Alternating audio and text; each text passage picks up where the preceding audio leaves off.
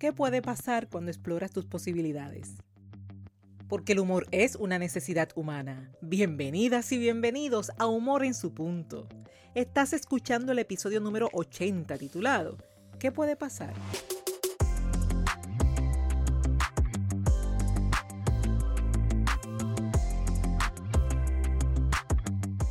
En su punto es tu espacio es en el que recuerdas que todos los seres humanos poseemos la capacidad para desarrollar el buen humor.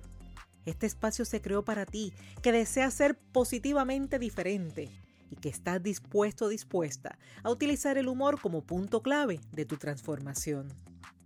Te habla Esther Quintero, doctora en psicología clínica, conferencista transformacional centrada en el humor terapéutico y la autora de tres libros, siendo el más reciente Captura el Enfoque. Te invito a conectar conmigo a través de las redes sociales donde me consigues como Esther Quintero, así como escribirme un correo electrónico a dra o visitarme en mi página web esterquintero.com. En este episodio te estaré ayudando a definir el enfoque con el que consciente o inconscientemente estás adiestrando tu mente, ya sea hacia las posibilidades o hacia las limitaciones. De forma conjunta, considera dos puntos importantes, la disposición y el entorno. Y haz que sea válido y hasta divertido preguntarte, ¿qué puede pasar? Con ello en mente, a ti que estás interesado interesada en desaprender, aprender y emprender, es ahora, cuando con mente alerta y receptiva nos preguntamos, ¿qué puede pasar? Sucede que Carla, Edgardo y Michelle compran una computadora. Carla está esperando que llegue el mejor momento para comenzar a utilizarla. Mientras tanto, sigue utilizando el modelo anterior, ese que ya no le ofrece lo que realmente necesita, ese con el que no tan solo pasa más trabajo, sino que se queda a medias cuando se trata de resultados. Edgardo. Edgardo comenzó a utilizarla inmediatamente. Aún no la entiende bien, pero ya comenzó a utilizarla. De paso, la puso a disposición de la familia, de compañeros y hasta de amigos, quienes en el acto comparten archivos, reciben y envían documentos. Edgardo aún no ha podido disfrutar su nueva computadora, porque aunque el modelo anterior también está a disposición, el que suelen pedirle prestado es el nuevo. Michelle, por su parte, separó un espacio de tiempo para conocer las nuevas características, las formas de instalación de programas, sus usos, posibilidades, cuidados y otras consideraciones. Del viejo modelo, seleccionó aquellos programas y documentos que aún le eran útiles. No puso su computadora a disposición, pues entiende que esa es su principal herramienta de trabajo. Sin embargo, siempre está en disposición de colaborar con quien necesite hacer una búsqueda de información, con quien necesite subir o bajar algún documento, pero todo bajo su supervisión. Tiempo después, Carla sigue esperando por el mejor momento.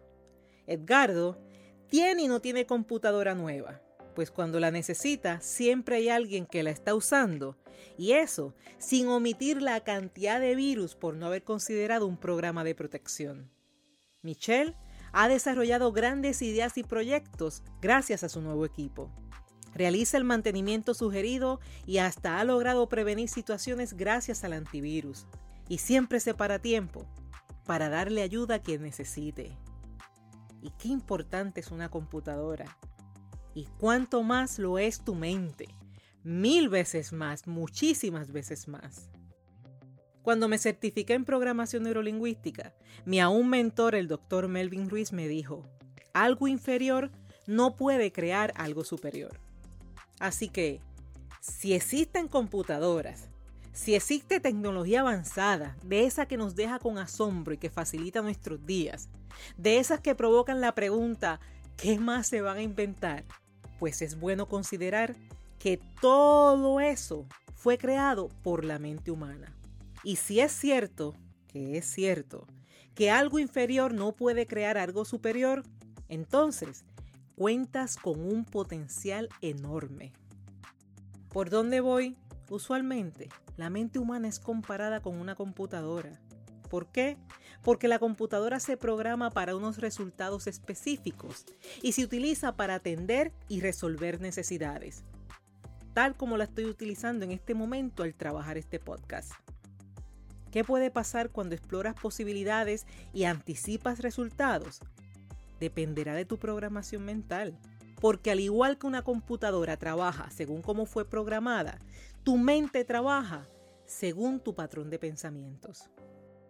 Desde la perspectiva de la analogía, Carla desea adiestrar su mente hacia las posibilidades, pero cuando llega el momento, le es más fácil hacer lo que siempre ha hecho, dudar y esperar lo peor.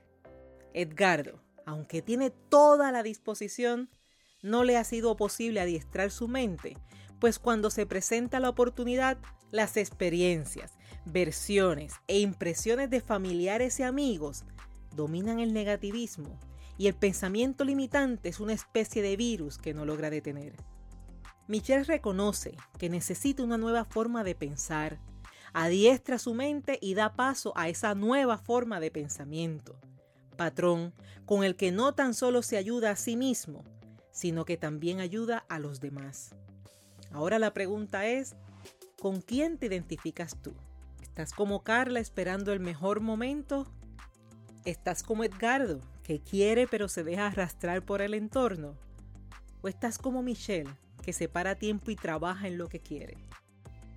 Cuando necesitamos pensar en posibilidades, ponemos la mente a trabajar y si contienen frases como no es posible, no hay nada que hacer, un déjalo para después a ver qué pasa, incluyendo ese rotundo no que te daban cuando niño, cuando niña, definitivamente las posibilidades se reducen. Desde aquí te presento dos puntos, la disposición y el entorno. Comenzamos con la disposición. Esta palabra la has escuchado muchas veces cuando hablo del humor terapéutico. Mientras más importante es un tema o una idea, se requiere mayor disposición, es decir, mayor ánimo, una poderosa intención, una mayor preparación. No es algo que llega solo. La mente adiestrada crea un estilo de pensamiento y ese pensamiento provoca una emoción. A modo de ejemplo, si el pensamiento se relaciona con carencia, la emoción puede ser de vulnerabilidad, de no ser suficiente. Si el pensamiento es de posibilidades, la emoción puede ser de fortalecimiento, de empoderamiento. Reconoce todas las posibilidades y centra tu energía, centra tu tiempo en aquello que realmente deseas concretar.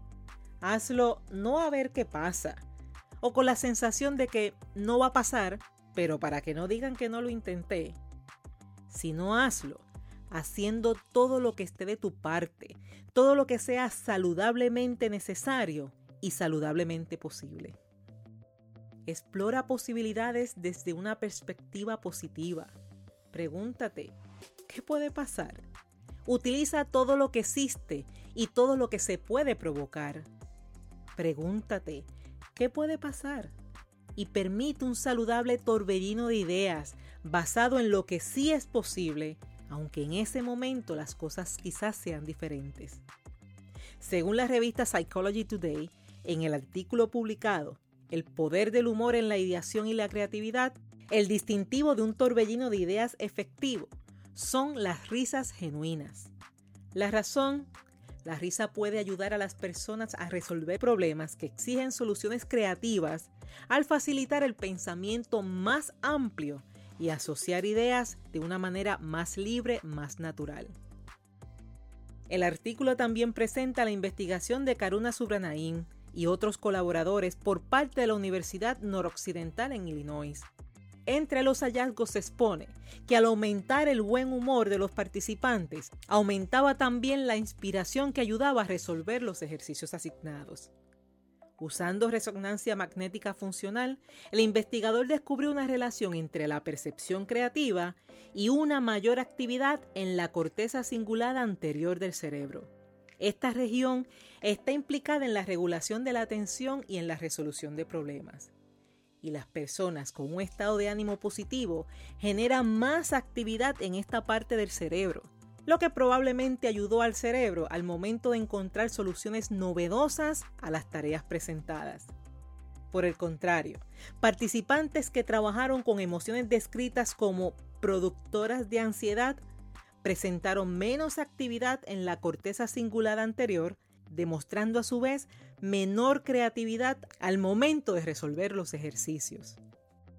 De mi experiencia, así como trabajando con participantes, hay dos tipos de pensamientos que favorecen la dinámica de las posibilidades. El primero es la sensación del sano juego. Así que te pregunto, ¿y si convertimos las posibilidades en un juego? ¿Y si pensamos con la travesura de un niño y desde el juicio y la responsabilidad de un adulto? ¿Qué puede pasar? Y así, con humor, abrimos la ventana de las posibilidades. No es la primera vez que envío un email cuyo título es la pregunta, ¿será posible? La mejor parte es que sé que puede llegar tanto un sí como un no. Pero escribo con la emoción de quien sabe que un sí es posible. Y ni te cuento de cuando ese email es contestado. Y sobre el no, pues justo aquí viene el segundo pensamiento, que es soltar la necesidad de control. Has escuchado muchas veces que no todo se puede controlar. Tú sabes que por naturaleza no todo se puede controlar.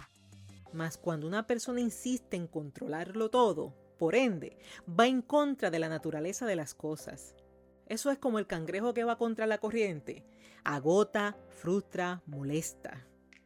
Sin embargo, cuando reconoces y también aceptas que no todo puede ser controlado, que hay cosas que simplemente están fuera de tu alcance, dejas de luchar y comienzas a jugar. Porque mientras pasa A, puede ir buscando una B, y quizás en el camino descubra que C es mejor. Quizás la A no llegue, mas con una mente basada en el humor puedo aumentar mi abanico de posibilidades desde el positivismo real y no desde la frustración. Resulta conveniente al mismo tiempo considerar que las cosas de las que no tenemos control sí pueden ofrecerte nuevas experiencias. Si no lo imaginas, solo toma un tiempo para preguntarte, cuántas cosas buenísimas han pasado sin que tuvieras control de ella. Te repito la pregunta. ¿Cuántas cosas buenísimas han pasado sin que tuvieras control de ellas? Es decir, no hiciste nada para que pasaran, simplemente pasaron. Porque si hablamos de posibilidades, imagina entonces todo lo que puede suceder luego de que algo no grato ocurra. Y si hablamos de una mente adiestrada para considerar las posibilidades, de forma individual tienes la disposición.